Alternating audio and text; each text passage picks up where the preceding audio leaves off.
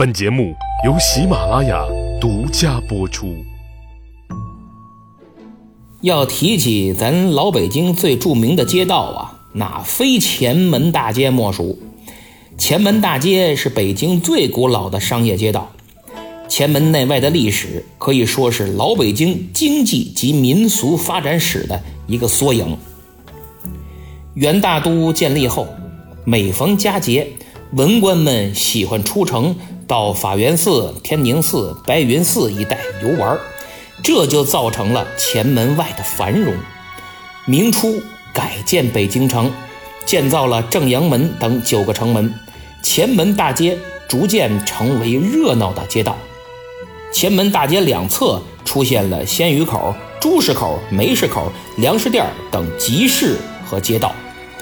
明朝嘉靖年间以后，各省市在京做官的人。为了解决进京应试举子的住宿问题，在前门大街两侧建立了各地的会馆，就相当于接待处。举人们常到前门大街来购买生活用品或者饮酒作乐，这样也促使前门大街成为一条繁华的商业街道。清朝初年，东城的灯市又挪到了前门一带，同时。为了维护皇权的尊严，戏院、茶园、妓院只准开设在城外。这下，前门大街比之前更热闹了。例如，北京古老的戏院广和戏院就开设在前门外的肉市。这里呀，原来是明代一家姓扎的大富豪他们家建的戏楼，也叫扎楼。到清代。就成为了北京最早的戏园之一。乾隆和嘉庆年间，于清源在《春明纵谈》中这样描绘前门大街的热闹，写道：“诸事当正阳门之冲，前后左右计二三里，皆因商巨贾，设市开禅，凡金银珠宝以及食货如山积。”酒榭歌楼，欢呼酣饮，恒日暮不休。就是这里的买卖店铺林立，金银珠宝、吃喝用品堆积如山。白天是饭店里喝酒吃饭，晚上就是泡吧夜总会，简直是纸醉金迷、声色犬马的生活。清咸丰五年，这里开设了便宜坊烤鸭店。同治三年。哎，又开了全聚德挂炉烤鸭店。哦，对了，还有都一处，传说是当年乾隆爷来这儿吃了烧麦，说了句夸奖的话而命名的。到了光绪年间，这里还有至美斋的馄饨、九龙斋的酸梅汤、六必居的酱菜、正明斋的满汉糕点等众多著名的食品商店。民国以后。以卖酱肉而闻名的乐盛斋也迁到了前门大街。此时，这里又建了前门火车站，每天过往大量旅客，前门大街就更显热闹繁华。前门大街还是条美丽的街道。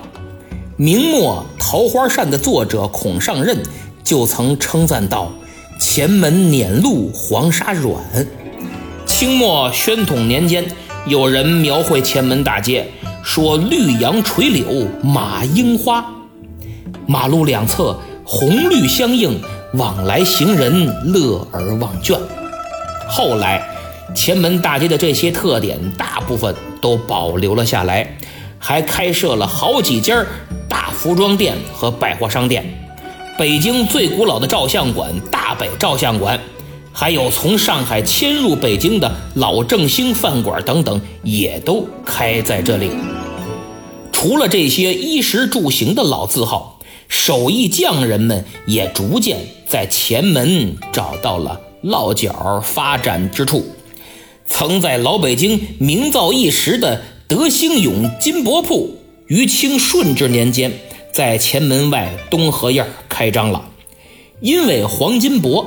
在明清两朝十分广泛的应用，像什么皇宫的三大殿、皇陵的建筑等等，都得用金箔来装饰。还有比如首饰楼、你做包金首饰也得用金箔呀。还有药铺、洗脚局、戏装铺等等，都离不开金箔。金属箔是用金属延展成的薄金属片，用金属箔烫印某些物品，在我国历史悠久。据说十五世纪就曾流行用赤金箔装饰书籍。哎，什么叫赤金箔呀？金属箔种类很多。有赤金箔、银箔、铜箔和铝箔等等很多种，其中赤金箔使用较多，使用寿命也最长。因为赤金箔不易氧化，也不易失去光泽，表面一直都是锃光瓦亮的。它是用纯金延展而成，外表十分华丽，质地柔软，性能稳定，而且延展性也是多种金属中最好的一种。德兴永名为金箔铺，实际上主要是给清政府和寺庙加工活的。他们干活使用的工具很简单，就是一块平整的大石头，两把大铁锤，一把小铁锤，一把铁架。大锤八十，小锤四十。嘿，那是黄宏的小品，人家可不是抡起大锤八十八十，这工艺难度是很大的。不刻苦用功，学个几年根本上不了手。各位想想，要将一两黄金锤成两千多张四寸见方的黄金箔，真是薄如蝉翼呀！具体操作就是俩人为一对儿，其中一个经验丰富、手艺好的师傅，呃，指挥着。虽然是指挥，可不是啥也不干。他得左手用铁夹夹着黄金，右手拿一把小铁锤。抡大锤的就站在旁边，师傅的小铁锤指哪儿，大锤就打哪儿，什么部位多大劲儿都得听师傅的，可不能说我抡圆了往痛快了锤，要不紧不慢打出节奏来，这真是苦练出来的本事。德兴永金箔铺就因此而声名鹊起，不过后来生意也渐渐衰落，到二十世纪初逐渐就淡出了历史的舞台。廊坊头条胡同在前门大街的路西了。廊坊一词出自明永乐年间，啥意思呢？话说元朝时候，粮船走通惠河、运河，直接能到积水潭。可后来明朝改建了北京，大运河终点的码头向南移到了崇文门外的大通桥。前门廊房头条一带就此腾了出来，形成新的商业住宅中心。这里各盖铺房，招民居住，招商居货，就此起了名字，叫廊坊。前门大栅栏廊坊胡同头条的名称也沿用至今。廊坊头条是老北京的金店钱庄集中之地。这条胡同西口的路南了。有一家著名的西餐馆叫谐英翻菜馆以前北京人管西餐呢叫翻菜，哎，番邦之菜。这家西餐厅不仅吃得好，环境还特别好，是一些阔少们吃喝谈生意的绝佳地方。廊坊头条以南的胡同是廊坊二条，以卖各种花灯、年灯、扇子、玉器和字画为主。再往南为廊坊三条，多为会馆和民居；廊坊四条以后就是有名的大石栏了。前门外大石栏是著名的商业区，它形成于明末清初，在明嘉靖年间成书的《京师五城坊巷牙街集》里还没有大石栏的名称，只有廊坊四条。清光绪年间修的。京师坊巷志稿，这里面廊坊四条就没了，取而代之的是大石栏胡同。这是廊坊四条改成大石栏的重要依据。大石栏就是大栅栏，胡同的东口和西口各有大栅栏，因此而得名。这条胡同虽然不长。但大小店铺共有七十多家呀，一个挨一个，非常紧凑，没有一点儿空闲的地儿。这里有著名的同仁堂药店、瑞福祥绸布店、同仁堂药店始创于清康熙八年，就是一六零九年。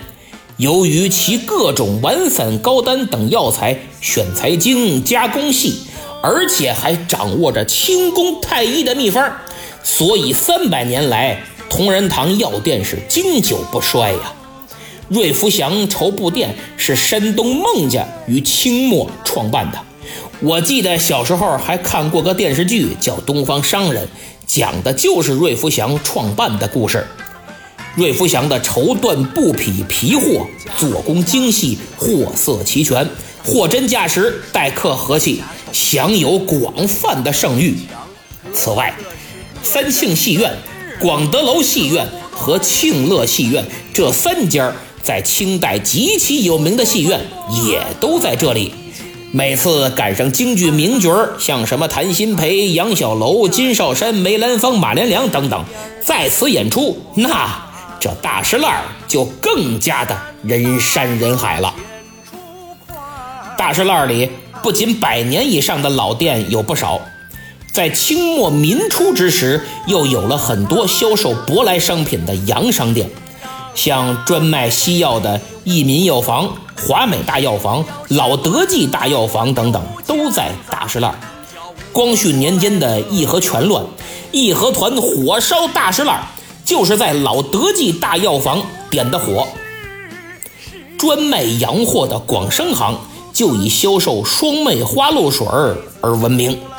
北京最早的电影院之一大观楼影院就在大石栏偏西的路南喽。除了以上众多的新老店铺之外，还有像什么晋昌果局、文魁斋葫芦店、天成信绸布店。东鸿记茶庄、西鸿记茶庄、祥益绸布店、厚德福饭店、步营斋鞋店、达仁堂药店和张一元文记茶庄等等等等，也都是老北京的名店。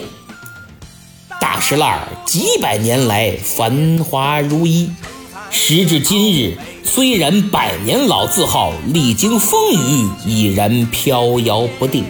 仍然傲立于北京城的很难见到了，但大石烂的商业气息和民俗文化的传承光彩依旧。如果有空，不妨您也去逛逛。